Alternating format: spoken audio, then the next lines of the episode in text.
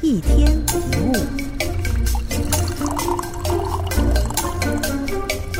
有一次出国旅行，同行的旅行团有一家人言行粗鲁，很看不惯。几天过去，我竟然发现自己好像被这家人影响，变得越来越烦躁，更容易生气。回家之后反思，其实是自己破坏了这趟旅行。那家人相处的不错，他们只不过是按照他们本来的面貌来生活。我真的有权利去对别人品头论足吗？仔细想一想，当你看不惯别人的时候，你在想什么？无非就是以自己的习惯来看事情，以自己的标准来衡量跟评价别人，对吗？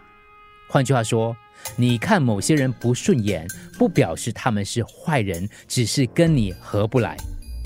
有时别人的不对，只是跟我们的想法跟做法不一样而已。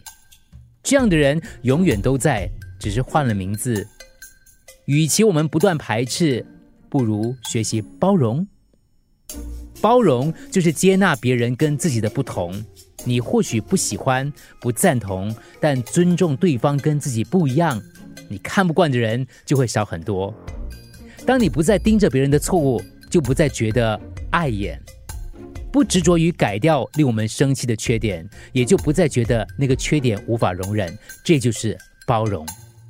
这世界有着形形色色的人。喜欢的、不喜欢的，都是以自己的方式生活着。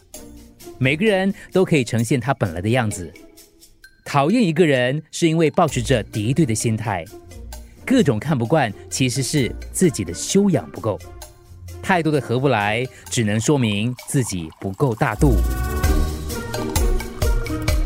一天除了各大 Podcast 平台，你也可以通过手机应用程序 Audio。或 U F M 一零零三 SG slash Podcast 收听更多一天一物。